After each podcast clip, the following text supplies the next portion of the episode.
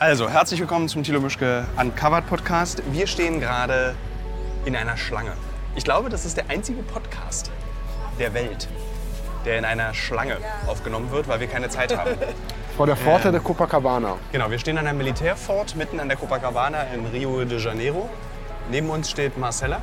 Marcella? Sie hat kein Mikrofon, sie kommt aus Brasilien und wundert sich, warum wir jetzt hier so seltsam reden. ich erkläre kurz, was wir machen. We are already recording the podcast. We have started Oh, already. oh, okay. That's why we are doing this Now you're weird- part of it. Oh, okay. Ähm. Und ja, wir haben uns entschieden, den Podcast jetzt schon anzufangen, weil wir keine Zeit haben mehr. Wir fliegen in fünf Stunden zurück. Also das Team 1, also Team A, Leo, Jan und Michael Terhorst, äh, den man ja aus dem Podcast kennt, in dem er nichts sagt, fliegen etwas früher als ich. Ich fliege um 22 Uhr, weil es für mich keine Flugverbindung mehr so richtig gab. Ähm, ja, wir sind in Rio. Wir haben, gestern waren wir in der Favela und haben dort sehr viel Drogen gekauft, verschiedenster Couleur. Äh, Ich habe auch zum allerersten Mal in meinem Leben Crack gesehen, was mich sehr an Candice-Zucker erinnert hat. Ja. Und äh, es ist ganz schwer, einen Podcast zu machen, im Laufen, im Reden, in einer Schlange, fällt mir gerade auf, Ja. während eine Eintrittskarte für dieses Fort gekauft wird. Ähm, fangen wir mal ganz von Anfang an an. Leo steht neben mir, guckt ganz unglücklich. Jan hat auch so gar keinen Bock, diesen Podcast aufzuzeichnen. Aber ich habe ja auch so eine gewisse Verantwortung gegenüber den Hörerinnen und Hörern dieses Podcasts. Ich verspreche Ihnen ja immer jede Woche eine neue Folge. Und äh, das schaffe ich nicht immer. Aber ich finde, jetzt hier in Rio, letzter Drehtag, komplette Erschöpfung, Darüber sollte man auch mal reden. Denn ich möchte gerne mit dir, Jan, der zum allerersten Mal auf so einer Art Dreh war, Ja. wie das für dich war. 14 Tage, 16 Tage insgesamt, glaube ich. Oder 15 ja. Tage. Ja, 15, ja. Äh, kein einziger Ruhetag. Meistens nur drei bis vier Stunden Ja. Schlaf pro Nacht. Ähm, unzählige Flugverbindungen. Ich habe jetzt ein schlechtes CO2-Gewissen. Das ist auch richtig, dass du das haben solltest. Wir wollten ja mal diesen CO2-Ausgleich zahlen. Haben wir aber nicht uns leisten können als Produktionsfirma. Es war einfach zu teuer. Ja. Obrigado. Obrigado. So, jetzt haben wir gerade Danke gesagt auf Portugiesisch, weil in Brasilien spricht man nämlich nicht Brasilianisch, Ja. sondern Portugiesisch. Das ist äh, ein, eins dieser Länder, in dem man ähm, diesen Sprachfehler macht. In Israel spricht man Israelisch. Und äh, Genau. so, dazu zählt auch dieses Land hier. Und wir haben jetzt, wir sind jetzt laufen durch so ein 14. Jahrhundert weißes Tor. Ich habe in meiner linken Hand eine Eintrittskarte für dieses Fort. Ja. Gegenüber steht ein Militärmensch, der jetzt gerade diese Karte abreißt und sich wundert, warum ich einfach weiter rede. Und ähm, ja, wir sehen die Copacabana jetzt. Links von uns wunderschön ausgebreitet die Architektur der Postmoderne. Ein Anblick für junge Götter. So ge- braunes Wasser. Viele Menschen, die baden. No, no, no, I'm just saying it in, English, äh, in German to the podcast listener, what I'm seeing right now. Da gibt es jemand, der sogar Stand-Up-Paddling macht. Und ich dachte mal, Stand-Up-Paddling ist die deutscheste Wassersportart, die es gibt. Ich habe ja schon über meinen Campingberuf erzählt und da ist Stand-Up-Paddling Camping ein großer Trend. Wusstest du davon? Ich Dass man Sachen packen kann und Stand-Up-Paddling mit Campen verbinden kann? Das habe ich gesehen. Man kann bei Real konnte man so für relativ günstiges Geld so Stand-Up-Paddling-Boards in Taschenform Ja. kaufen, die man dann so aufbläst. Genau, und mit so wasserfestem Gepäck und wasserfester Kleidung. Und dann wird von einer Wasser, von einem Wasserarm zum anderen quasi gepaddelt, dann irgendwo auf einem Land sich abgesetzt, dann weiter gepaddelt. Das, ich, du, ich sehe direkt eine Geschichte für die DB Mobil. Ich schreibe ja gerade eine Reportage bzw. ein Essay über die Schönheit des Schwimmens für die DB Mobil. Die Fotos wurden schon gemacht. Ähm, und ich glaube, das könnte man direkt, klaue ich dir als Idee und schreib's auf. Finde ich gut. Oder soll ich, dich, soll ich dich mal empfehlen? Vielleicht willst du es für die DB Mobil Ich würde schreiben. auch sehr gerne für die DB oder fürs Lufthansa-Magazin. Finde ich beides nicht so verkehrt. Äh, ich kann dir ja gerne mal empfehlen. Da Sehr habe ich, hab ich gar keine Eitelkeiten, kann ich da. Ähm, liebe Hörerinnen, liebe Hörer, das war gelogen. Wiederhören. so, wir sind jetzt auf die- in dieser Festung. Es ist schon schön. Wir wollten nämlich in ein Café gehen und da vorne ist ein Café, Café wo man sich auch anstellen muss, sehe ich gerade. Nein. Also man wird sich jetzt da auch nicht hinsetzen können. So Aber man kann sich da doch unter so einen Schirm setzen, oder? ich glaube, man muss hier an dieser Rezeption. Do we have to ask for a seat to be seated or can we just be seat, seat We ourselves? can, we have to probably get in a line. Okay. We can also just sit on a stone. Okay, then you go in the line and we sit on the stone, record further our podcast and Okay. then... Gut. Ich glaube, das war jetzt kein gutes Englisch, aber naja. Ja. Yeah, outside would be great. Also, ich glaube tatsächlich, also ich muss ehrlich zugeben, so ein Podcast-Format, äh, Darf man sich hier hinsetzen? wir machen es jetzt einfach mal, da ist ein Verbotsschild. So ein Podcast-Format gibt es tatsächlich, glaube ich, nicht. Man läuft und redet dabei. Ja, durch Rio, eine Stadt. Ja. Und der Hörer und die Hörerin sind mit dabei. Ja, wie wir immer größere Schweißflecken unter den Armen bekommen, weil es auch wirklich sehr warm ist. ja. Wir wollen nicht stehen geblieben, wie es war für mich, hast du das jetzt Genau, gefragt, achso, ne? ja, wir haben, das war ja die Frage, wie es für dich. Genau. Wie hast du es jetzt mal wahrgenommen, diese 14 Tage? Relativ ungewöhnlicher Dreh für Uncover. Weil. das ist die Undercovers. Äh, weil A, sehr hektisch. Ja. Ähm, weil üblicherweise sind wir einfach immer sehr lange an einem Ort und warten, bis was passiert.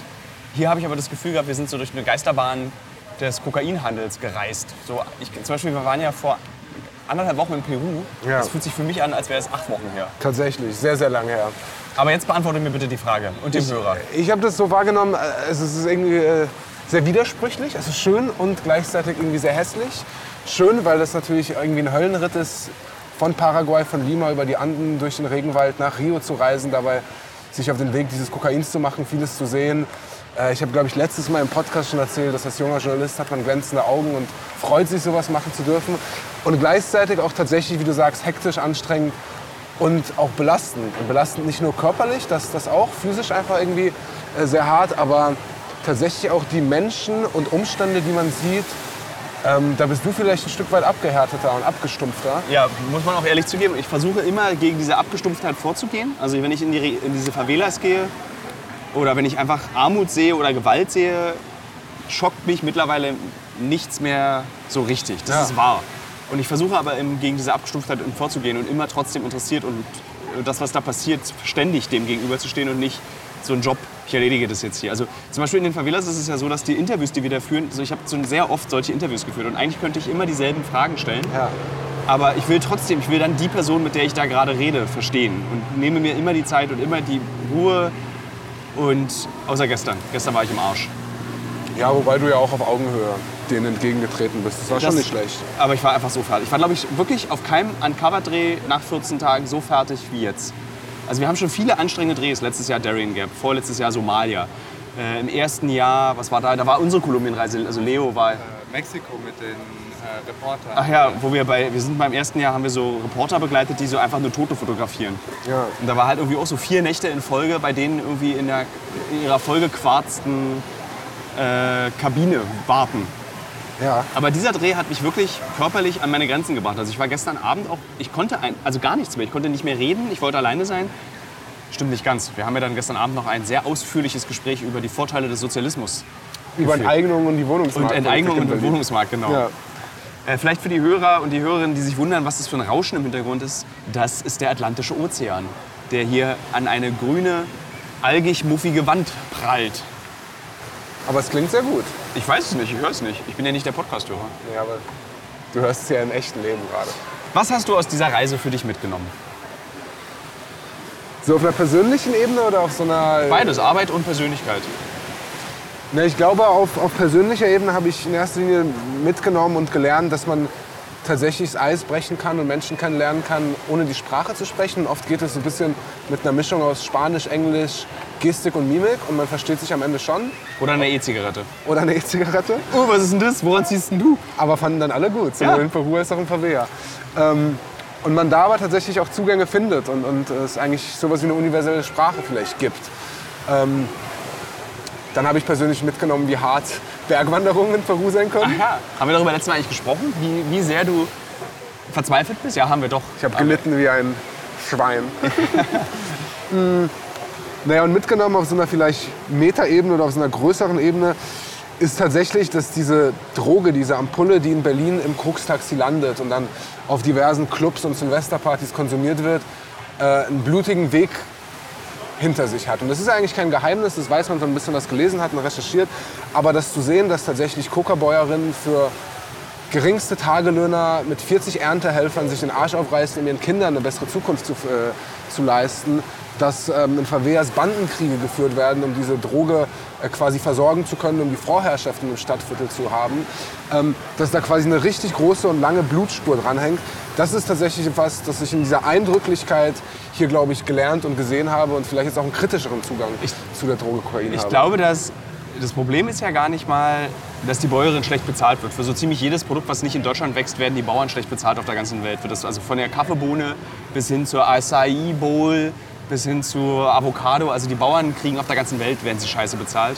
ich finde viel schrecklicher oder viel entsetzlicher einfach wirklich diese Gewalt, die da mit dranhängt. Also das eben, also dieses Kokain, was hier in den Favelas ja ver vertrieben wird, ist ja letztendlich, haben sie uns ja gestern erzählt, dass das, was nach Europa kommt, Dreck ist und der Ja. Rest bleibt hier und wird hier benutzt, um Geschäft zu machen. Ja.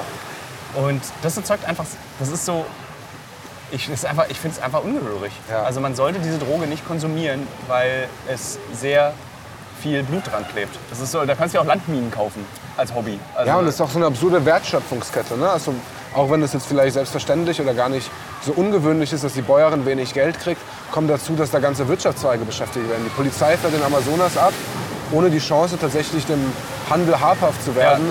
Und in der Favela gibt es irgendwelche Manager, die den Drogenbezirk versorgen. Und, und Leute leben davon und, und leben davon, dass natürlich diese Droge irgendwann nach Europa kommt und für mehr Geld, für immer, immer mehr Geld verkauft wird. Ja. Äh, Es ist, also Kokain ist nicht nur, halten wir und fassen das zusammen, liebe Hörerinnen und Hörer, die jetzt vielleicht gerade Kokain genommen haben, weil es ist ja Dienstag und man weiß ja, wer sich Kokain spritzt.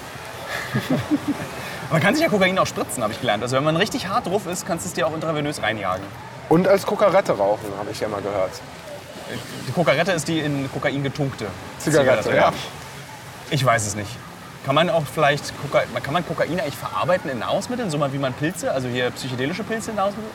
Bescheuerte Frage, brauchen wir gar nicht die Antwort suchen. Weißt du nicht. Äh, ich gucke mal kurz rüber zu Marcella, die ja unseren Sitzplatz organisiert. Do you have anything, do you have some news about the... Yeah, we are in third place in that one and in 43 here.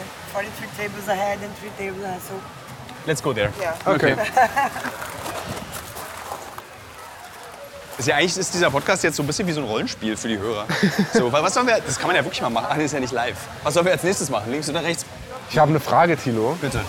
Du hast ja schon äh, dich geoutet, dass jemand, der noch nie Kokain genommen hat, was Ja. ich bewundernswert finde. Und wir beide arbeiten ja in der Berliner Medienbranche. Ja. Was glaubst du, wie viel Prozent der Journalistinnen, Journalisten, TV-Menschen, Radioproduzenten dieses ganzen medialen Kosmoses nimmt ab und zu gerne mal 80%. Kokain? Ich würde auch sagen 70 bis 80 Ja, Prozent. von zehn Leuten nehmen es sieben oder acht. Ja. zumindest ab und zu. Und von den zehn Leuten, die, also von den sieben oder acht, die es nehmen, sind vielleicht zwei, die es wirklich gerne nehmen. Die Ja. letzten fünf aufgrund von gesellschaftlichem Druck.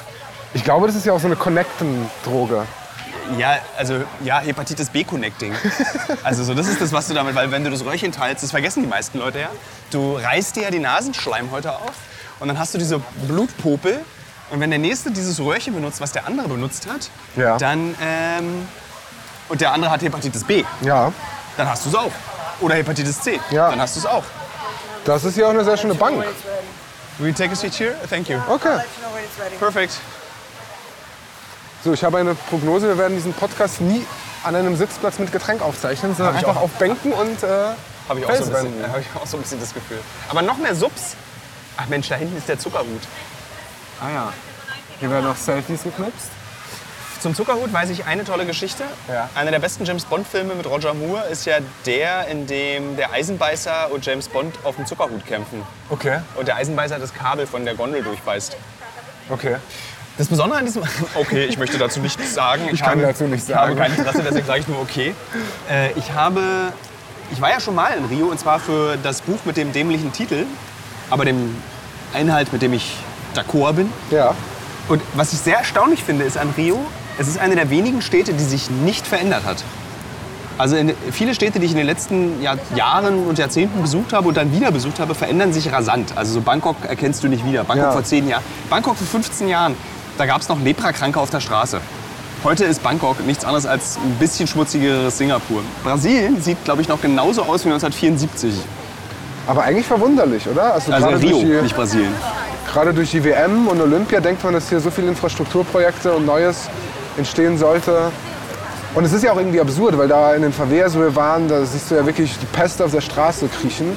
Und hier, wo, wo wir sind, in Ipanema bzw. in der Copacabana, könnte es ja auch x, eine x andere westliche Metropole sein, wo sich Leute vergnügen, Touristen lang spazieren, Ja. Stand-up-Paddling betrieben wird. Und da ist jemand ins Wasser gefallen. ei, ei, ei, ei, ei. Ähm, ja, aber das hast du, glaube ich, in jeder Stadt, diese zwei Welten. Das hast du ja auch in Ja, Berlin. Also auch in New York. Du hast dann zum Beispiel diese verwahrlosten Bezirke wie Prenzlauer Berg, Ja. Ich Neukölln. mich, Ich, ich glaube halt von diesen Infrastrukturprojekten und Geldern und, und der Entwicklung Brasiliens, die auf ein Land, das wahnsinnig wächst, kommt halt einfach bei der ärmeren Hälfte der Bevölkerung nicht viel an. Gar nichts. Gar also die nichts, Favelas ja. sehen auch aus, das könnte auch entweder 1950 sein oder 19, jetzt. Ja. Also so, ich finde es immer so lustig, zum Beispiel die Welt regt sich tierisch darüber auf, dass in Nordkorea nachts kein Licht brennt. Und es wird dann so als Argument für das Unrechtssystem Nordkorea benutzt. Und dann kriegst du einfach mal eine Favela und da Ja. brennt, wenn, Glück, wenn du Glück hast, eine Glühbirne im Hauseingang. Also so das, dieses... Das, wir haben das ja gestern Abend diskutiert mit dem Sozialismus und mit dem, was ist die richtige Staatsform. Es ist einfach eine ungerechte Welt.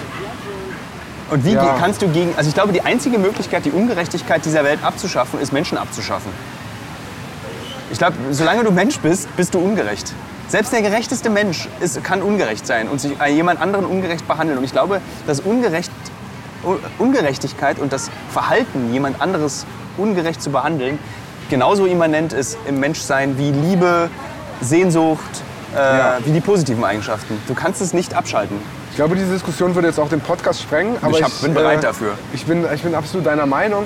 Ich glaube, es ist aber auch ungerecht, wenn alle Menschen gleich wären. Es gibt einen Unterschied zwischen Gleichheit und Gerechtigkeit. Das auf jeden Fall. Also ich bin, wie gesagt, ein großer Befürworter der sozialistischen Idee. Ich kann mir aber nicht vorstellen, dass es funktioniert. Ja, Weil, insbesondere, weil natürlich wir alle für unsere, für die, für, also ich bin natürlich ein großer Freund der Individualität. Und damit bin ich schon mal automatisch, kann ich kein sozialistisches System wollen. Aber ich finde die Idee, was, was der Grund dafür ist, total toll. Also dieses, dass es allen gut geht, alle haben eine Versorgung, alle werden ausgebildet, alle bekommen Essen, alle haben Ja. eine Arbeit. Es ist eine toll, was, was, soll, was soll man daran schlecht finden? Ja, und die Grundidee in der sozialen Marktwirtschaft, also einerseits, dass du ja schon deines Glückes Schmied sein kannst und aufsteigen kannst und durch Ideenreichtum es zu mehr bringen kannst und gleichzeitig, dass es ein soziales Auffangnetz gibt irgendwie für Leute, die es nicht so leicht haben oder die gerade keine Beschäftigung finden, die ist sehr lohnenswert, aber das ist ja völlig außer, außer Frage, dass es ja nicht sein kann, dass im Zuge dieser sozialen Marktwirtschaft oder des Kapitalismus in irgendeiner Art und Weise, oh, jetzt werden wir hier Wurde verscheucht. ich gerade von der Mauer verscheucht. dass es da sehr, sehr viele, gerade in Favelas in der dritten Welt, in Slums, Menschen gibt, die, die völlig auf der Strecke bleiben. Die, die wahrscheinlich auch, ja, und das haben wir gesehen, natürlich Teil dieser Wertschöpfungskette sind, die durch eine globalisierte kapitalistische Wirtschaft funktioniert und am Laufen erhalten bleibt und die davon aber überhaupt nichts mitkriegen und auch keine Aufstiegschancen haben und auch kein Was ich mich immer frage, ist, wer trägt dafür die Verantwortung? Ist es der, der Staat, der die Verantwortung trägt? Und müsste man nicht dann sagen, wenn, also wenn man, man kann als Bürger eines Landes sagen, ja, mein Staat ist schuld, dass ich Ja. jetzt so lebe unter diesen Umständen. Aber im Prinzip der Definition nach müssten wir ja eigentlich jedem Flüchtling, der sich auf den Weg macht nach Europa, sagen, das ist der krasseste Mensch der Welt überhaupt, dass der sein Schicksal in die eigene Hand nimmt. Der sich gegen sozusagen nicht darauf wartet, dass sich seine Situation in seinem Heimatland ändert, sondern der sagt, ich nehme mein Leben selber in die Hand und versuche den Zustand zu ändern. Ja, das war Das- bei meinen Eltern nicht anders. Ja, Stimmt, deine Eltern sind ja im Prinzip auch Flüchtlinge ja gewesen. Wirtschaftsflüchtlinge, ja. Ja. Das ist nicht die Wirtschaftsflüchtlinge, ist doch dieses eigentlich auch so ein hässliches Wort Ja. der AfD. Ne? Naja, und ich meine, es wird ja immer im Zusammenhang mit diesem Balkan, äh, lassen Leute aus dem Balkan genannt, aber es ist ja nichts Verkehrtes daran zu sagen, ich trachte und sehne mich nach einem besseren Leben und deswegen reise ich ein paar hundert Kilometer in den Westen. Es ist schließlich ja auch nicht so, dass sich jemand aussucht, wo er geboren wird. So, Ja. Sorry, ich habe dich unterbrochen. Nee, nee, ich, ich finde es nur so lustig. Ich, ich glaube, dass für die viele, äh, sagen wir mal, ich, ich darf ich was, ich will was, liebe Hörer, liebe Hörerinnen, ich sage jetzt was Gemeines, nehmt mir das bitte nicht übel. Aber ich glaube, dass für die meisten Westdeutschen Polen im Balkan auch liegt. Ja, das ist alles östlich der Oder ist Osten. alles östlich der Oder ist der Balkan. So, das äh, Ende der, das ist eine Übertreibung, liebe Hörer, liebe Hörerinnen. Äh, Die ist ironisch gemeint gewesen. Ich weiß natürlich, dass viele Westdeutsche davon überzeugt. Ich, irgendjemand hat mir auch geschrieben bei Facebook, ich soll aufhören mit diesem Westdeutsch-Ostdeutsch-Ding. Aber die Debatte wird ja nun gerade wieder sehr eindeutig Naja, geführt. ja. Äh, und ich glaube tatsächlich, ich weiß nicht, ich kann das glaube ich nicht so richtig lassen. Also was bringt mir das, das zu, zu, zu mir bewusst zu ignorieren, dass, dass die Welt noch so getrennt ist im Kopf? Zumindest in Deutschland. Ja, ich glaube, das Problem ist, wenn man Leute stigmatisiert und darauf reduziert, aus dem Osten zu kommen. Das ist dumm. Aber an sich der, der Befund, dass es im Osten viel mehr AfD-Wähler gibt, dass die Leute ärmer sind, dass sehr vieles nach der Wende schiefgelaufen ist, der ist ja noch nicht problematisch. Ich finde das auch okay. Ich möchte aber immer noch mal betonen, ne, äh, dass Herr Höcke aus Nordrhein-Westfalen kommt. Ja, Also das, Herr Meuthen äh, kommt alle. auch aus dem Westen, ja. Also es ist, halt, es ist so absurd, dass die Ossis wählen Wessis, die sie verführen. Ja. Es, ich finde das irre. Ja, Sollte man mal einen Film zu machen? sollte man mal einen Film zu machen. Habe ich irgendwie so ein Gefühl. Ähm, könnte, könnte gut sein. Ähm, wir waren aber stehen geblieben bei der Frage, wer daran schuld ist, dass es, dass es quasi so viele Leute gibt, die auf der Strecke bleiben. Das Ja. finde ich spannend.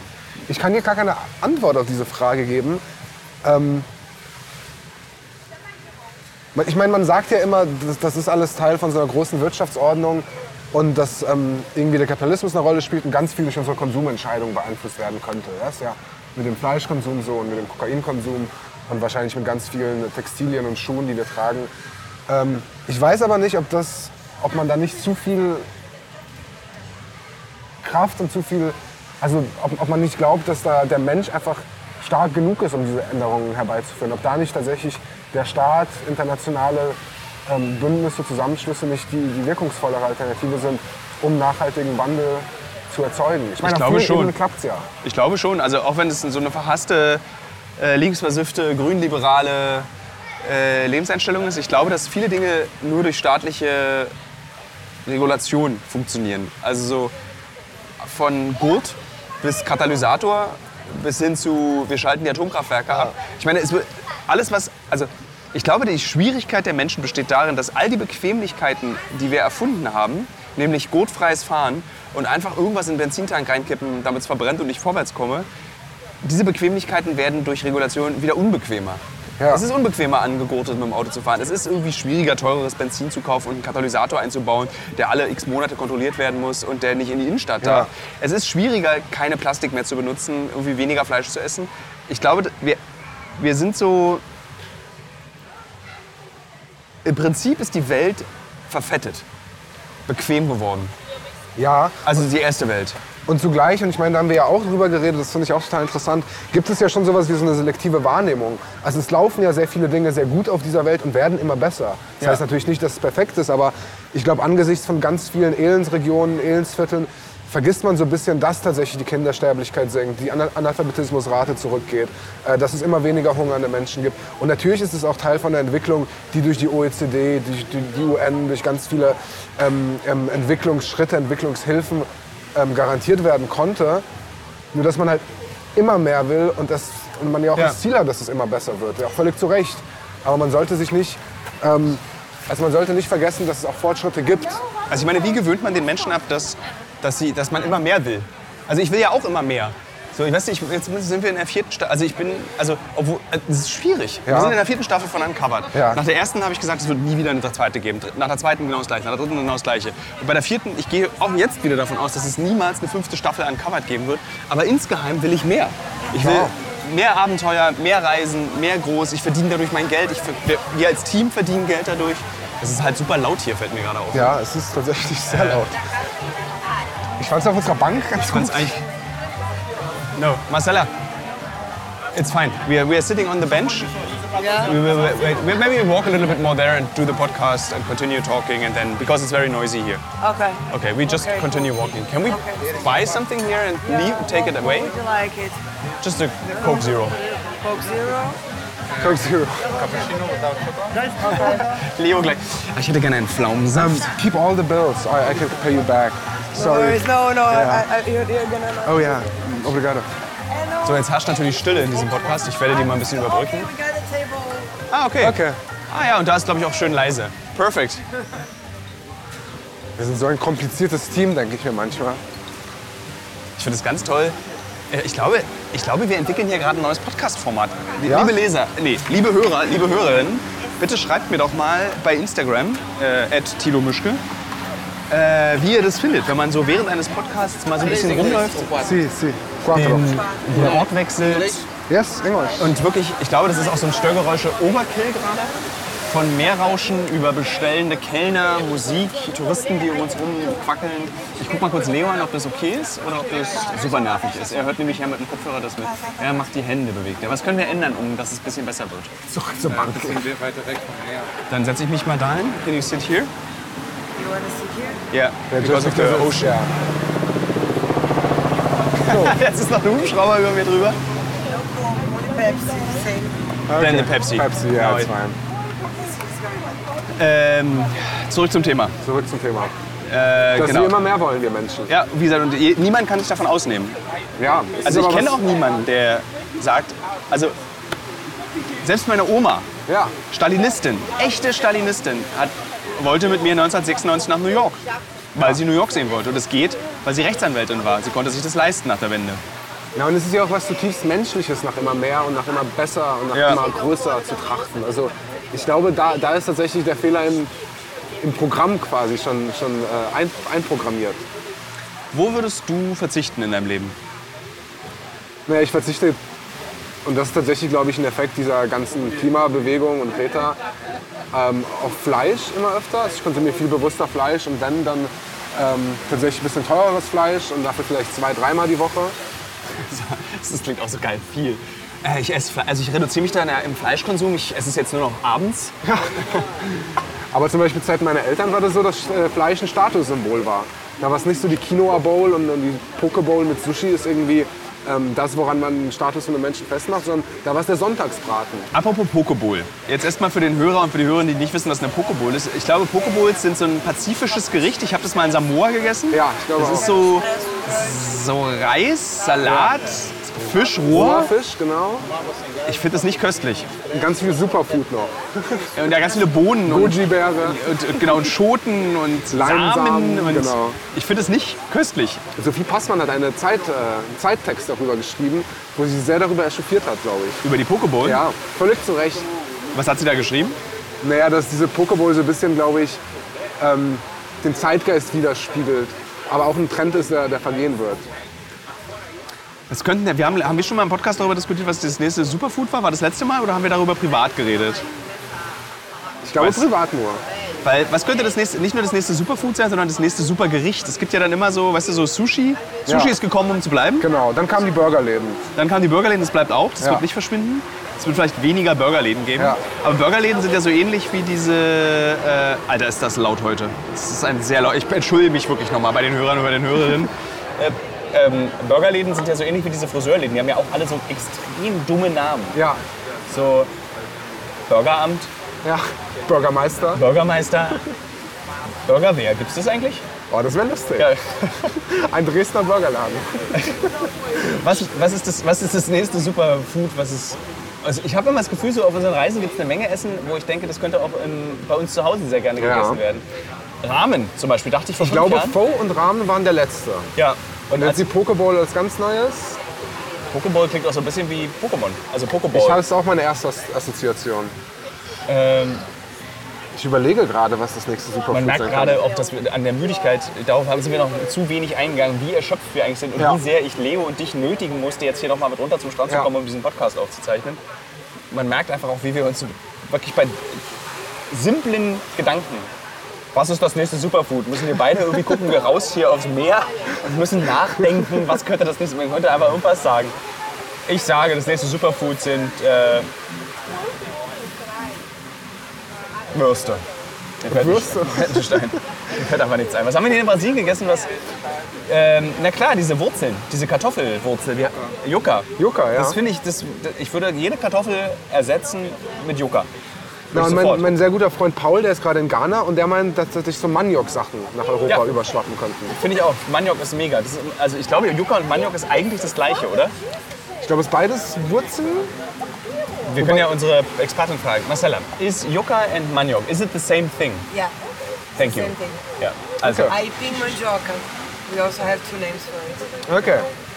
we were discussing the possibility of the next superfood in Europe and I'm pretty convinced that Yucca or Maniok could be, you could sell it like the, the good carbs. Yeah, exactly. It's tapioca. Yeah. You eaten tapioca Yeah, I love it. with It- the it- flour? I have, I have. Ich erkläre das mal kurz. Tapioca ist etwas, was man hier über, I'm explaining it in German. Tapioca ist etwas, was man hier über ein Gericht macht. Das sind so im Prinzip steinharte Krümel, Ja. die dazu führen, dass wenn man eine entzündete Zahnwurzel hat, sofort merkt, an welchem Zahn es ist, weil wenn du drauf beißt, zermalmen die nicht, sondern die springen einfach nur in deinem Mund hin und her. Und ich esse es auch sehr gerne auf dem Essen, weil jedes Essen wird knusprig damit. Also du kannst Ja. es dann über zerkochten Brokkoli machen und hast dann knusprigen zerkochten Brokkoli. So richtig weiß ich aber nicht, warum man es aufs Essen hier rauf macht, weil es ist ja, hat ja auch keinen Geschmack, oder? Ja, aber die Konsistenz ist, finde ich, schon ein fairer Punkt. Also gerade wenn man weiches Essen hat, so gedämpften Fisch, Reis und dann hat man was Knuspriges. Schmausmaus. Schmausmaus. Dieses Wort hat Jan zum allerersten Mal hier auf dieser Reise benutzt. Ich habe es auch zum allerersten Mal in meinem Leben gehört, das Wort Schmausmaus. Kommt, es gibt so eine Kategorie Wörter, die ich besitze, die ich auch niemals in den Text schreiben würde. Die finde ich einfach, die, haben, die sind ekelhaft. Die klingen eklig und machen ein ekliges Gefühl. Dazu zählt das Wort lecker. Lecker. Lecker ist ein scheußliches Wort. Ich würde niemals das Wort sinnlich schreiben. Ja. Das war's. Lecker, sinnlich, Schmausmaus. Das sind tatsächlich die drei Wörter, die mir einfallen, die ich niemals in einem Text benutzen würde. Ich glaube, es gibt noch viel mehr. Nur Ja, mir jetzt fallen jetzt nicht ein.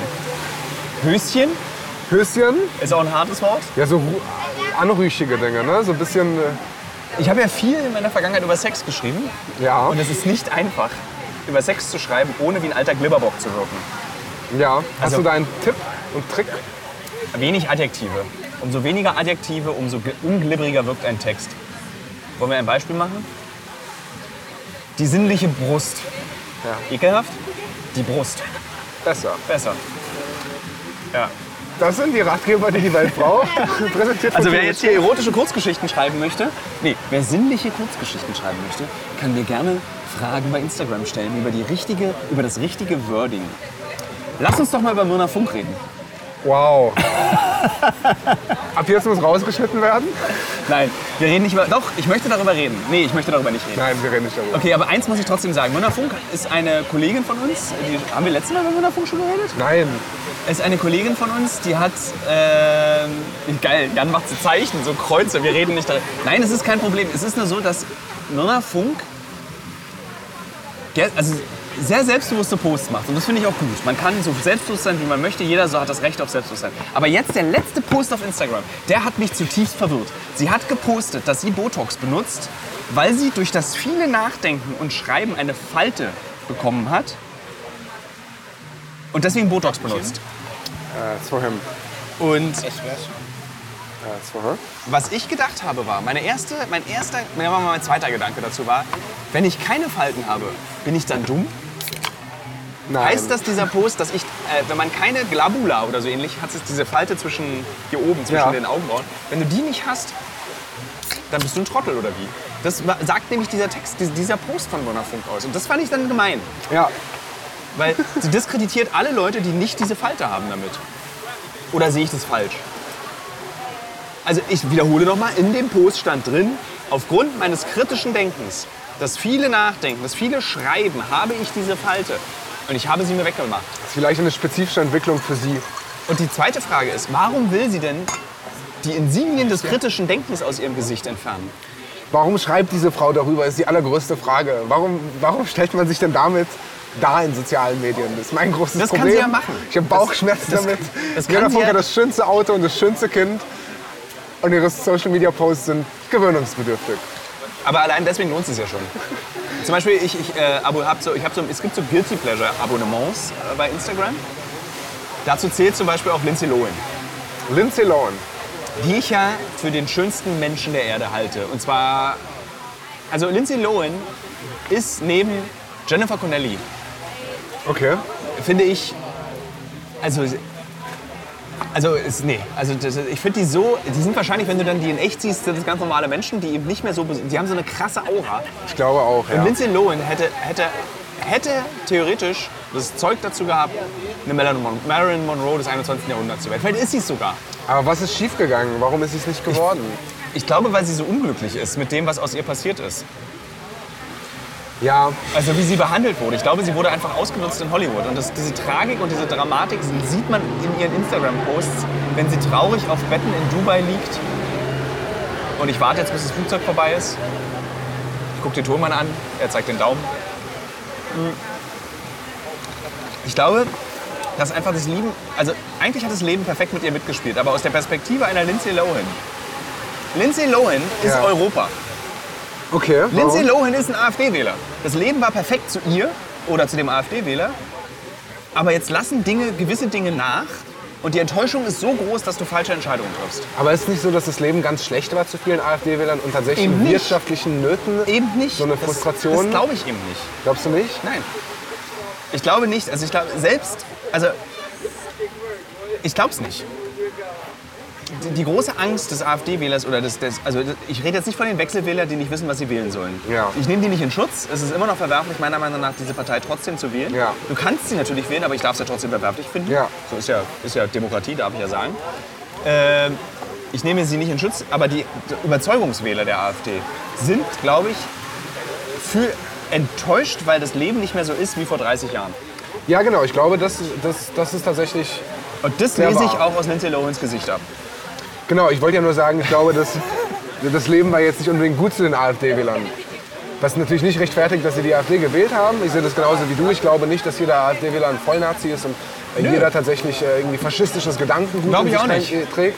Aber ich glaube, dass mit so, einer, äh, mit so einem wirtschaftlichen Abstieg und immer mehr Sorgen und Nöten und Ängsten, und das, auch das ist nicht verallgemeinbar, bei vielen ähm, quasi eine Abkehr vom Establishment, von der Wirtschaftsordnung, von der Demokratie einherging.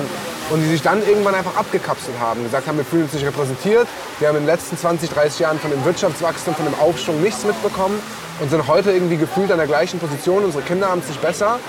Und wir kanalisieren diese Wut und geben Altparteien die Schuld und wählen dann eine Alternative, die ganz einfache Feindbilder hat. Ne? Das öffentlich-rechtliche Fernsehen, die Flüchtlinge, Dunja George. Soros, Dunja Hayali, Annette Cahain, äh, die Amadeo Antonio Stiftung.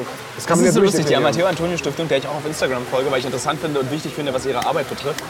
Die wird ja, seit es sie gibt, mit Hass übersehen. Und ich frage, also woher kommt, frage ich mich ernsthaft, woher kommt es, dass Menschen immer wieder sich neue Feindbilder suchen? Dass jetzt Greta Thunberg einfach das oberste Feindbild von so vielen Menschen ist. Da wird so viel Energie darauf verwandt, dieses Mädchen scheiße zu finden. Ja. Alter, Ja, es, ist, bringt, es bringt weder das Mädchen weiter, noch dich selber, wenn du da im Internet irgendwie Hass säst. Es bringt gar nichts. Es wird auch nichts daran erinnern, dass unsere Erde kaputt geht. Ich finde es wahnsinnig frustrierend. Ich habe auf äh, Twitter das Wort Greta Thunberg inzwischen gemutet, weil ich mich dermaßen angekotzt fühle von diesen ganzen Posts. Und ich frage mich tatsächlich, ich finde, man kann sachlich über Klima und, und verschiedene Vorschläge und auch die Radikalität und so weiter diskutieren. Aber ich verstehe nicht, wie sich erwachsene Menschen an einem Teenager-Mädchen, das wirklich idealistisch irgendwie versucht, ihre Ziele umzusetzen, dermaßen abarbeiten können. Und das personifizierte Böse in Greta Thunberg sehen. Was ich mich gerade bei Greta Thunberg frage, ist, wir waren ja alle radikal, als wir 16, oder viele von uns, als man so 16, 17 war, hatte man ja seine radikale Phase. Ich würde sagen, ich war ein sehr, sehr linker Graffiti-Sprüher in Berlin. Ich war bei Occupy Wall Street. Beziehungsweise warst bei- Occupy Frankfurter Börse. Du warst bei Occupy Frankfurter Börse. Und jetzt sind wir ja ganz normale Erwachsene geworden, die ihre ganzen radikalen Ideale abgelegt haben. Ob Greta Thunberg irgendwann auch SUV fährt? Na und dazu kommt ja auch so ein bisschen das. Es hieß ja immer, die Jugend, die engagiert sich nicht politisch, die ist irgendwie äh, gleichgültig geworden, es gibt keine Nee, nee, Moment, da machst du Ideale was mehr. falsch. Das ist deine Generation, die Ja, Millennials. genau. Aber ich gehöre lustigerweise mit 1981 noch zu Millennials dazu. Ja, 1992 war das ein großes Thema äh, bei mir in der, in der Jugendzeit. Aber ist Greta noch ein Millennial mit Nee, 16? Greta ist, Was ist denn die? Heißt denn ihre Generation? Ähm, da gibt es auch einen Namen. Ökofaschisten? Nee, das Ge Generation Y waren, glaube ich, ich Generation Z, kann es sein? Liebe gar nicht. Hörerinnen und Hörer. Wie, heißen, wie, heißt, wie heißt ihr? Ja, genau. Hm. Naja, zurück zum Punkt. Es hieß in meiner Jugend ganz lange und ganz oft, die Jugend sei unpolitisch, engagiere sich nicht, gehe nicht auf die Straße. Es gäbe so viele Dinge, für die man aufstehen müsste und kämpfen müsste. Niemand mache was, nur noch Smartphones, Handys, Computer. Und jetzt gibt es tatsächlich Schüler, die jeden Freitag rausgehen und es ist auch verkehrt. Ja. Und mich nervt das. Ich bin jetzt bei Fridays for Future persönlich noch kein einziges Mal mitgelaufen. War dafür arbeiten. Ähm, aber würde jetzt nie auf die Idee kommen, darin das übel zu sehen oder diese Nein. Leute zu Also so- verteufeln. Also, Also so gar nicht. Also so, es, es, ist auch so, es ist halt einfach verschwendete Liebesmühe. Ja, wirklich. Meine, also so, ich habe mit meinen Eltern oft Diskussionen über so gewisse Themen und manchmal habe ich das Gefühl, meine Eltern lesen zu viel die FAZ. ja, Äh, weil das ist dann immer so, so, so, manchmal überraschen mich dann meine Eltern, auch bei Greta hatte ich mit meiner Mutter, kurz bevor wir hier abgereist sind, ich treffe mich mit meiner Mutter morgens noch beim Bäcker und wir spazieren dann zur Buchhandlung, äh, in der sie arbeitet. Also als Geschäftsführerin dieser Buchhandlung, da bin ich ja sehr stolz. Meine Mutti hat eine Buchhandlung. toller Beruf. Also, Meine Mutter würde, ja, ich glaube, meine Mutter würde sagen, toller Beruf. Mein Vater hat immer gesagt, toller Beruf, schreckliche Kunden. Ähm, und es so, nee, was ich sagen wollte, ist meine, dann laufe ich mit meiner Mutter und wir unterhalten uns über Greta Thunberg und dann fängt meine Mutter an, diese gruseligen Sachen zu erzählen. Ja, aber die ist ja eigentlich äh, psychisch krank.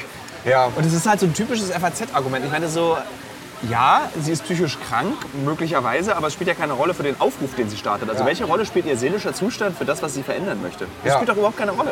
Weil dieser, es ist ja eine Tatsache, dass Ja. die Erde leidet. Da, kann sie, da könnte sie auch bipolar sein, das ist ja völlig Schnuppe. Es ist völlig unerheblich, dass Greta das Asperger-Syndrom hat und Autistin ist. Spielt nichts zur Debatte bei, trägt nichts zur Debatte bei. Aber es gibt ohnehin, Greta ist so ein bisschen ein Magnet für Verschwörungstheorien. Ach, das gibt's auch. Ja, es gibt, es gibt das Antifa-Argument, da werden dann immer Gretas Eltern und sie mit so einem Antifa-T-Shirt abgebildet.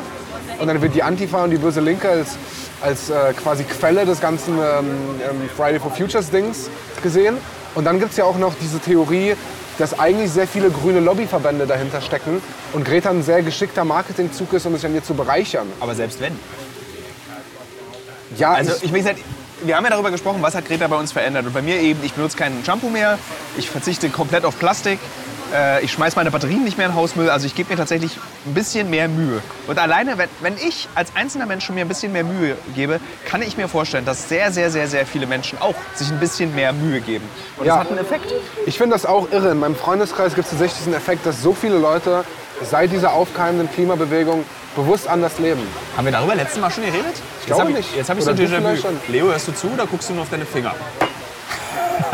Ich habe keine Finger. Äh, haben wir letztes Mal bei Greta schon geredet? Ich glaube nicht. Ne? Nee. Ich glaube, wir haben auf dieser Reise über Greta geredet, aber im Podcast glaube ich nicht. Was ich nämlich sagen möchte, liebe Hörer, liebe Hörerinnen, benutzt bitte Handseife zum Duschen. Ich sag euch, das ist das Tollste. Ich habe auch das Gefühl, ich wasche mich ordentlicher mit Seife. Bei Shampoo habe ich ja immer so, ich war auch zum Beispiel jemand, ich wusste immer, dass man ein erbsengroßes Stück, nee, Erbse ist Zahnpasta, Nuss, Erdnussgroßes, nee, Ja, Walnuss. Walnuss. Walnussgroßes Stück. Ich habe halt irgendwie meine Hand ertränkt in Shampoo, weil ich das geliebt habe, mein, meine Haare erst in so einem Schleimzustand Ja. und dann in so einem Schaumzustand. Ja. Fand ich ganz toll und zwar 38 Jahre lang. Und jetzt vor kurzem habe ich gesehen, es gibt bei einer sehr beliebten Handels Drogerie, Handelsmarke, die ich jetzt DM, gibt es Haarseife, die Ja. so kopfgeformt ist. Und es macht so einen Spaß, mir morgens damit die Haare zu waschen. Und ich finde es so lustig, wie stumpf die Haare werden, wenn man sich mit Seife die Haare wäscht. Ich muss sagen, ich habe da tatsächlich so ein bisschen Bedenken, weil ich glaube, man riecht danach nicht gut. Doch, stinkig. Nein, aber, aber Nee, sag ehrlich. Menschen, ja, sag ehrlich, du stinkst nicht. So, Nein. und ich benutze seit einem Jahr mittlerweile, nee, seit, seit dieser Produktion ein sehr besonderes Deo, Deodorant, Ja. was in einer Verpackung ist, die aus irgendwie Pflanzenabfällen hergestellt wird. Äh, dieses Deodorant, das, das, ist ganz kleine Packung, die hält drei Monate. Ich muss mich nur noch alle fünf Tage deodorieren. Und ich rieche nicht wie Reformhaus. Ich rieche ganz normal. Ich, habe Ja. kein, ich bin ein Mensch, der wirklich große Angst vor Schweißgeruch hat. Ich will Schweißgeruch wirklich sehr vermeiden. Im Gegensatz zum Team, wo Schweißgeruch ein Zeichen ist, dass die Kameraleute gut gearbeitet haben. Ja. Malocha. Malocha will ich nicht nach Schweiß riechen. So, dieses Zeug ist halt total öko. Ich, hab, ich war wirklich großer Fan von Rexona Aluminiumsalze. Ich habe mir die Arme eingesalzt, bis es nicht mehr ging. Ja. So, dafür roch ich nie nach Schweiß, habe aber auch kaum geschwitzt. Lustigerweise schwitzt man dann immer auf dem Rücken. Äh, viel mehr. Was, warum habe ich diese Lobeshymne auf mein Deodorant? Wegen der Veränderung, die diese Klimabewegung in deinem Leben Ach so. gehabt hatte. Äh, Oder hat. Ich habe eine andere Frage. bitte. Findest du es nicht manchmal frustrierend, dass diese ganze Bewegung zum Guten, ich halte das jetzt mal ganz bewusst so überspitzt und, und fürs bessere Klima und irgendwie für eine nachhaltige Wirtschaft und so weiter, dass die mir manchmal so scheint wie eine wie, wie so eine westliche Diskussion, die aber eigentlich ganz, auf ganz großen Teilen der Welt überhaupt nicht geführt wird. Also ich habe immer das Gefühl in Russland oder in China oder gerade in der dritten in China spielt es auch eine Rolle. Es spielt überall eine Rolle, nur Ja? es wird anders debattiert. Also in China weiß ich zum Beispiel, dass es auch eine Rolle spielt, Klimaschutz, äh, weil die Leute das einfach viel mehr betrifft schon. Also die einfach alle da Asthma ist ja bekommen. Smog in Städten. Und sowas. Und deswegen steigen die jetzt ja auch in China, ist ja totaler krass, da ist ja die Elektrifizierung des Straßenverkehrs viel, viel weiter fortgeschritten als bei uns, weil sie Ja. einfach wissen, okay, ist schon mal cool, ein Auto ohne Auspuff zu haben. Ja. Dann hat das Problem hat dann Chile, weil wir, da Elektro- Lithium, ja, weil wir ja. das Lithium da rausholen aus dem Land, aber ist egal. Äh, was mich, also die Klimadebatte ist tatsächlich eine global geführte Debatte. Die andere Debatten, die wir für sehr groß und die auch ich für sehr wichtig finde in Europa, spielen auf der, im Rest der Welt überhaupt keine Rolle. Feminismus, Ja, also der Rest der Welt ist übertrieben, aber in großen Teilen der Welt. ja. Äh, die MeToo-Debatte, äh, ähm, was nicht heißt, dass es nicht gut ist, dass es, also das heißt, ich finde es nur so krass, mit welcher Vehemenz diese Debatte geführt wird bei uns Ja. Und mit welchem, mit wo und also ich glaube, selbst bei der MeToo-Debatte reicht es nach Polen zu fahren und da ist schon Das ist ganz anders. Also Ja. da wird echt oft mit Augen gerollt. Aber in Polen ist auch diese ganze Klimabewegung deutlich kleiner. Ich glaube, in Russland ist sie kaum vorhanden. In Frankreich ist sie sehr klein. Ja. Also es gibt zumindest sehr, sehr viele ähm, sehr viele Abstufungen. Und ich glaube, in Deutschland ist es ja irre, mit was für einer Vehemenz. Ich meine, in Berlin waren da 250.000 Menschen auf der Straße. Rien ne war plus, da war alles tuck. Ich war im Tropeninstitut, deswegen war ich da an der Friedrichstraße. Ja. Bin nirgends durchgekommen. Und manchmal denke ich mir dann so, ob das verschwendende Liebesmühe ist, weil wir doch ein verhältnismäßig kleines Land sind. Gerade wenn wir jetzt Aber sehen, unser Einfluss ist groß. Also, das, das, Ja. also wir, haben eine große, Vorbildfunktion. wir haben eine große Vorbildfunktion auf die Welt, was ja irgendwie schön ist nach 1945, dass dieses Land es echt nochmal geschafft hat, eine Vorbildfunktion zu haben. Ähm, und das ist dann, glaube ich, wichtig. Dann ist es also auch wichtig, also deswegen finde ich es auch wichtig, dass wir weiter diese Debatten führen, dass wir uns weiter streiten. Dass zum Beispiel äh, irgendwie so, ich finde es, ich finde es, diese MeToo-Debatte, gab's, da gab es keinen Moment, wo ich mir den Augen gerollt habe als Mann, weil ich von Anfang an wusste, hier geht es mehr als um die Opfer, hier geht es darum, wie mit Frauen umgegangen wird. ja, Und ich glaube, das vergessen auch sehr viele Welt.de-Leser, die dann auf, äh, bei Twitter dann auch wieder so einen Hass gegen MeToo führen. Und was dürfen wir jetzt hier eigentlich noch? Dürfen wir noch flaupen? So, ähm, ich finde es wichtig. So, Zweifelsfrei, ja. Und ich meine, es gibt ja einfach ein Problem irgendwie mit sexuellem Machtmissbrauch und, und Führungspositionen, die männlich besetzt sind und die sich das quasi zum Vorteil machen und Frauen in so eine Abhängigkeitsperson bringen. Ich will aber dennoch zu bedenken geben, dass ich zum Beispiel sehr geschockt war und, und sehr lange darüber nachgedacht habe, als es dem letzt hieß, dass Kevin Spacey freigesprochen wurde. wirklich. Ja, wirklich. Und, und wo ich mir gedacht habe, dieser Mann wurde dermaßen durch den Dreck gezogen. Und wie gesagt, liebe Hörerinnen und Hörer und vor allem Hörerinnen, das soll nicht heißen, dass es dieses Problem nicht gibt. Aber da habe ich mich schon gefragt, ob es nicht so eine Vorverurteilung gab, die einfach sehr krass den Menschen Unrecht getan hat. Das ist interessant, insbesondere wenn meine, da muss ich meine Oma wieder zitieren. Also meine Oma hat immer gesagt, äh, meine Oma war Rechtsanwältin für Theater in, in äh, BRD und Ostdeutschland. Die hat immer gesagt, geh nicht zum Theater, da gibt es nur Sex. Also dieses sexuelle, dieses sexuell unterdrückte und sexuell aufgeladene war schon immer Teil Ja. offensichtlich der Theaterkultur. Und äh, Kevin Spacey ist, obwohl er ja Schauspieler auch ist, ist ja auch Theaterschauspieler. Ja. Und ich glaube, dass wenn du Kevin Spacey bist, was ich, das, was ich am traurigsten fand an, diesem, an dem Kevin Spacey-Fall war, dass es automatisch gleich diese Homosexualität wieder so diskreditiert hat. Weil er sich da ja erst, Ja. jeder wusste, er ist schwul, Ja. aber da hat er sich erst geoutet. Und dieses komische, so, ich meine, es gibt jemanden, den ich kenne, den wir hier alle kennen. Ich sage nicht seinen Namen, der auch sexuell belästigt wurde von Kevin Spacey. Und du kennst ihn nicht. Okay. Wir schon. Äh, und er hatte uns diese Geschichte erzählt und er hat diese Geschichte uns so erzählt, dass er das total cool fand. Ja, So, aber er konnte sich halt auch wehren. Also er hat halt gesagt, so Finger weg, nein. Hat aber auch überlegt, hm, sollte ich als heterosexueller Mann trotzdem mal mit Kevin Spacey schlafen, um einfach sagen zu können, ich habe mit Kevin Spacey Sex gehabt? ja, Würde ich mit Kevin Spacey Sex haben? Also ich, Thilo Mischke. Ich, bin, ich, also ich weiß jetzt nicht, ob ich 100% Nein sagen würde. Ich finde den ja auch so cool. Ey, Kevin Spacey ist, ist für mich eine Ikone. Und ich meine, ich hatte diese Debatte mit ganz vielen befreundeten Journalisten, ob man die, die, ähm, das Övre, das, das Schaffen des Kevin Spacey immer noch gut finden kann, Klar. wenn solche Vorwürfe im Raum stehen. Also bei Ich Kevin Spacey auch. würde ich sagen, ja. Und ich finde House of Cards immer noch großartig und würde immer noch House of Cards gucken. Und ich finde American Beauty einen der tollsten Filme. Und wenn dieser Mann spricht, dann, dann geht bei mir auch gleich immer die Kinnlade runter. Also ich habe da schon echt wirklich großen Respekt und, und das ist für mich wirklich ein Held irgendwie in diesem schauspielerischen Bereich. Ähm, und ich glaube nicht, dass und ich meine, das ist interessant, bei R. Kelly und bei Wedel und so weiter gibt es die Debatte auch und da kann man sich schon fragen, Ah, Kelly ist pervers. ja, aber darf Kelly hat sich von 14-Jährigen im Mund pinkeln lassen. Ich weiß jetzt nicht, das sollte irgendwie. Äh, Ja. Nee, Moment, Moment, Entschuldigung. Ich als ehemaliger Ex-Sex-Autor möchte das, nehme das Wort pervers zurück. Wer sich anpinkeln möchte, soll das bitte tun. Geschlechtsverkehr mit 14-Jährigen als, würde ich sagen, Ende 30-Jähriger ist schon auf der Skala der großen Schwierigkeit. Da, da sollte man, das ist einfach nicht gut. absolut, das ist ja auch äh, verpönt und völlig zu Recht verpönt. Und, aber Kevin Spacey war, ist ja so. Der hat, was hat er gemacht? Der hat irgendwie die Hand von seinem Assistenten in seinen eigenen Schoß gelegt und gesagt, komm zu mir in den Container, ich will irgendwie, mach Sex mit dir. Und Genau, und es war ein ganz junger Typ, meine Genau. Aber der war trotzdem, der hat da gearbeitet, es rechtfertigt nichts, aber er hat da gearbeitet, glaube ich, und es kam jetzt nicht zum sexuellen Übergriff, sondern nur zur sexuellen Belästigung, glaube ich. Ne? Wenn ich mich recht erinnere, ich weiß es. Ja, nicht.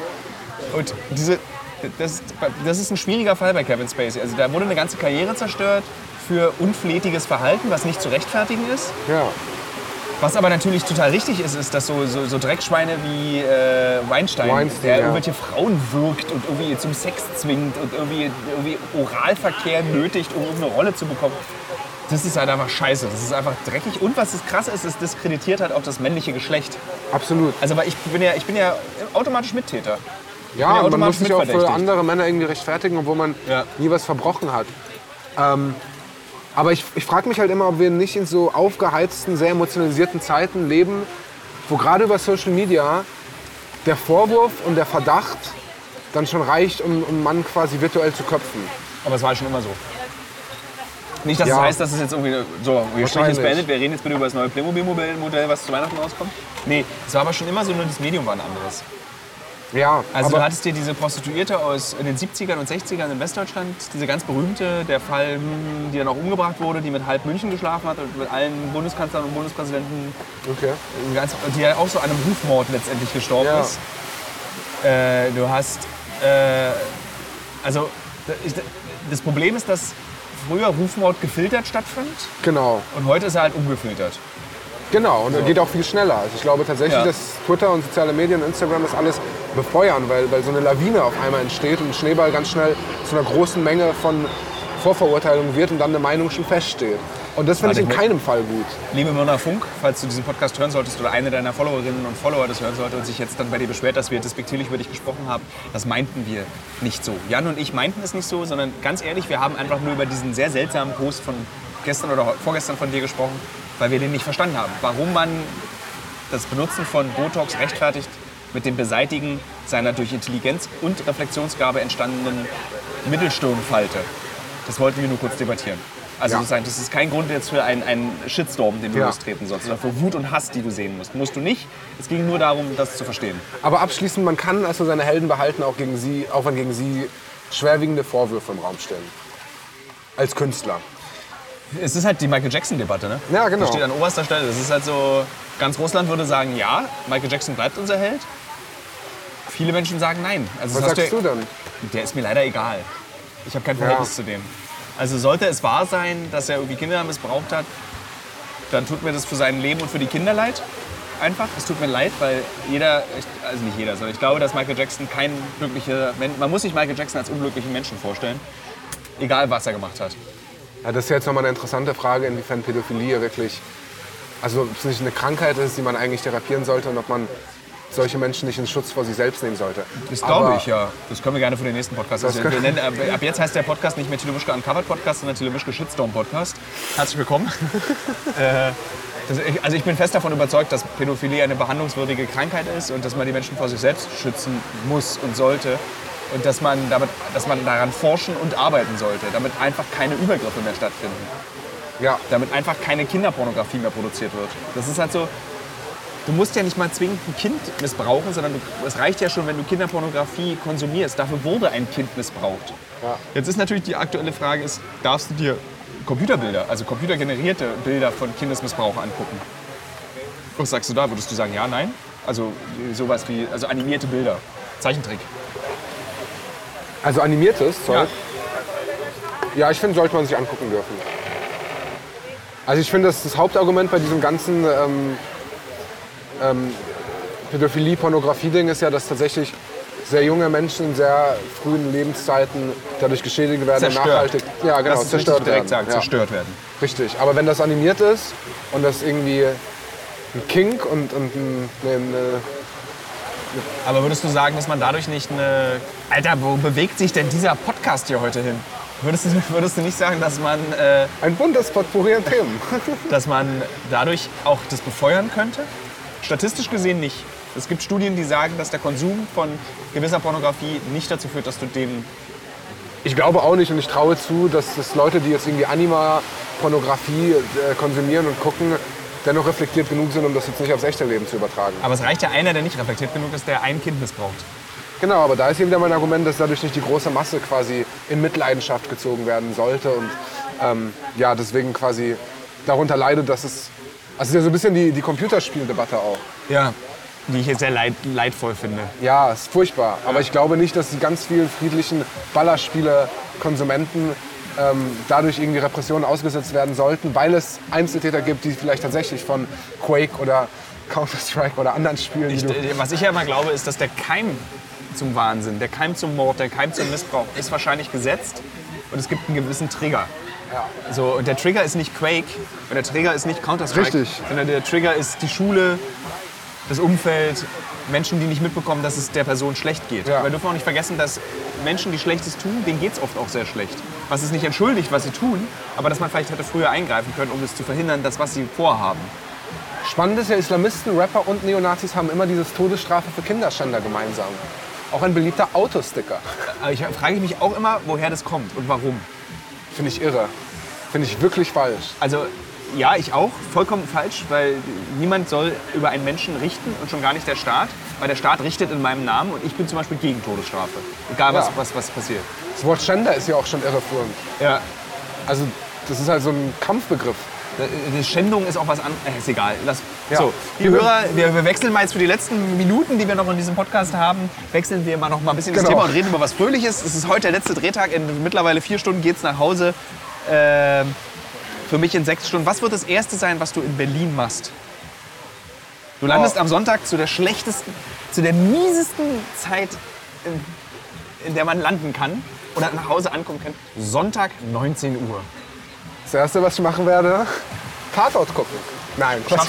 Ich, guck auf, ich freue mich auf Tatort. Ich gucke auf jeden Fall Tatort. Ich gucke keinen Tatort am Sonntag. Nein, ich werde Zeit mit meiner Freundin verbringen, wahrscheinlich Essen bestellen, eine Waschmaschine voll mit meinen Kleidern, die mittlerweile sehr stinken, laden und dann wahrscheinlich lange duschen und entspannen. Okay. Und du? Ich werde auf jeden Fall. Ich habe Lust zu kiffen. Ich habe, ich kiff ja nicht. Aber ich habe durch Recherchen äh, über, äh, ich werde wahrscheinlich auch im ähm, Dezember einen Artikel schreiben über THC-Öle und Vapen und E-Zigarette von Focus. Und ich habe mir in den USA ja so einen Kiffstift, so einen Vape- Vape-Kiffstift gekauft, einen legal, nicht der, der meine Lunge kollabieren lässt, sondern so einen legal. Und ich habe so ein bisschen diese beruhigende und medizinische Wirkung des Marihuanas entdecken können und Ja. war davon begeistert. Ich möchte, liebe Hörerinnen und Hörer, nicht darauf hinweisen, weil es unterbreche. Ah, no smoking. Okay. Sorry. ähm, dass niemand soll kiffen. Ja. So, Punkt. Das möchte ich dazu sagen. Aber ich glaube, ich habe Lust, an meiner elektrischen Kiffzigarette zu ziehen, Tatort zu gucken und sudanesisches Essen zu essen, was ich köstlich Oh, finde. sehr gut. Sahara? Äh, nee, Nil. Nil. Ja. Sehr gut. Finden wir auch toll. Äh, oh, finden wir auch toll. äh, darauf habe ich große Lust. Ich möchte gerne spazieren noch am Ja. Sonntag. Ich möchte gerne einen Kaffee trinken. Ich will, muss noch die Kolumne für die Deutsche Bahn schreiben. Ja. Ich überlege, ob ich das heute schon erledige, hier, wenn ihr weg seid und ich die hier schreibe. Äh, ich habe so viel vor und werde nichts davon schaffen. Was war denn das Anstrengendste an der Reise für dich hier? Das Anstrengendste tatsächlich war diese Ruhe. Also wir hatten keinen einzigen Tag in diesen 15 Tagen, wo wir uns ausruhen konnten. Also wo, wir kein, wo man mal die Füße hochlegt. Füße hochlegen war hier auf Stunden bezogen. Also wir hatten mal so zwischen Weiterflug. Also sind ja auch, unsere Flüge waren irgendwie immer so, dass wir um vier aufstehen mussten, aber von einem Dreh um 23 Uhr am Abend davor kam. Und dann die Stunde von 23.15 Uhr bis man einschläft um 0 Uhr, das war dann die Freizeit. Das fand ich wirklich, wirklich anstrengend. So dass ich auch wirklich mich heute irre dull fühle. Also Ja. ich fühle mich so ganz dumpf im Kopf. Merke aber gerade zum Ende hin dieses Podcasts, dass wir ganz schön noch mal so gefeuert haben. Also das sind noch mal einige interessante Gedanken. Das Entstanden. Koffein und das Adrenalin ist noch mal das letzte Mal in unseren Körper gestiegen. Wir werden jetzt hier sofort tot zusammensacken, wenn wir auf, auf äh, äh, Stopp drücken. Ich glaube, es wird einen großen Shitstorm geben. Glaube ich nicht. Was, du? was, was, also, wir haben, ja, wir haben uns bei Myrna entschuldigt. Wir haben ja nichts Böses über sie gesagt. Und ich glaube, Myrna weiß sehr genau, dass sie eine streitbare Person ist. Sie weiß das. Das ist, äh, War das nicht so ein zwei Typen reden sich im Kopf und Kragen über MeToo und Frauenthemen Podcast? Ich weiß nicht, ich finde ja die es wird kein, es wird kein, es, es Nee. war alles, es war alles. Äh, Wir, wir, haben, warte mal, wir haben Kevin Spacey durchdebattiert. Ich bin großer Freund der MeToo-Debatte, weil ich äh, bin, äh, finde das aber so, also dieses Verhalten von Männern führt dazu, dass man sich, nö, ich, da gibt es keinen Grund für. Also hoffen wir mal, dass die Leute, die jetzt schon mal mit, mit Wunden schon anfangen haben, an, angefangen haben, in der Mitte des Podcasts Twitter zu öffnen, dass sie bis zum Ende nochmal unsere Zusammenfassung anhören, wo wir uns entschuldigen, falls man sich falsch ausgedrückt wird. Aber, und das ist das Wichtigste in allen Debatten, die geführt werden müssen, Leute können sich manchmal nicht richtig ausdrücken, drücken. Hm. Manchmal sagt man Dinge falsch, manchmal meint man Dinge anders. lieber nochmal nachfragen, bevor man anfängt, Hass zu sehen. Das finde ich sehr wichtig. Ich bin ja ein Mensch, der gerne diskutiert und auch gerne wütend werden kann bei Diskussionen. Aber ich höre trotzdem sehr aufmerksam meinem anderen Gesprächspartner zu und versuche mich immer, und das ist ein schöner Trick, den ich jedem empfehlen kann in der Diskussion, wenn du zum Beispiel eine Impfdebatte führst, Ja. frag die andere Person, warum sie glaubt, dass viele Menschen nicht ihrer Meinung sind. Was ist die Antwort darauf? Bei der Impfdebatte. Zum Beispiel, kannst du bei jeder Debatte machen. Also wenn du so jemanden hast, der sagt, Impfen ist scheiße, sagt, fragt die Person dann, okay, du findest Impfen scheiße. Aber sag mir doch mal, liebe Person, die Impfen scheiße findet, warum denkst du, so viele Menschen finden es nicht scheiße? Was sind deren Argumente? Die Wissenschaft. Haben wir hier Impfgegner am Tisch? Nein. Are you, wir können ja mal sagen, Ja, are you against vaccination? Uh, no. Ja. Very good. Why would I be? We were discussing it. Because of a lot of, a lot of people are against yeah, vaccination. but this is crazy talk. Okay, also Brasilien, ganz Brasilien ist für Impfung.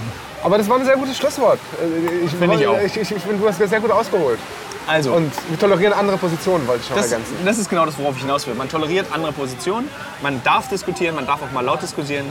Aber bitte, liebe Menschen, liebe Menschen, das gibt es nicht in männlich und weiblich, seid bitte tolerant. Und überzeugt Impfgegner von eurer Richtigkeit. Und ja, also da bin ich zum Beispiel hart. Also da akzeptiere ich kein anderes Argument. Impfen ist wichtig.